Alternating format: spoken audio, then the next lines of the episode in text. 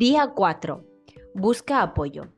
Además de terapia, si te lo puedes permitir, por supuesto, piensa con qué personas puedes contar para desahogarte y pedirles consejo cuando sientas agobio por los pensamientos intrusivos o cuando algún evento te esté estresando demasiado.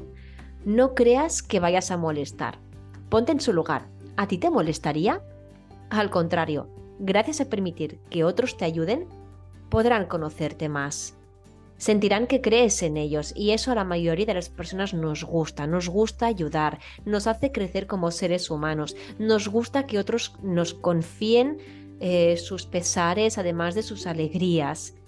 Además, cuanto más te guardes el TCA para ti, más margen tendrá este para hacer de las suyas, para manipularte. Hablarlo es dar un paso al frente para ayudarte eh, con ese compromiso de sí o sí recuperarte.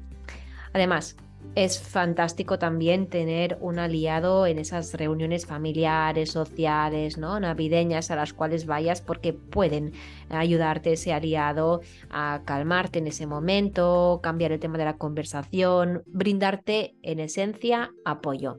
No lo dudes, Apoyo formal, terapia más apoyo informal siempre es una gran garantía para que esa recuperación culmine.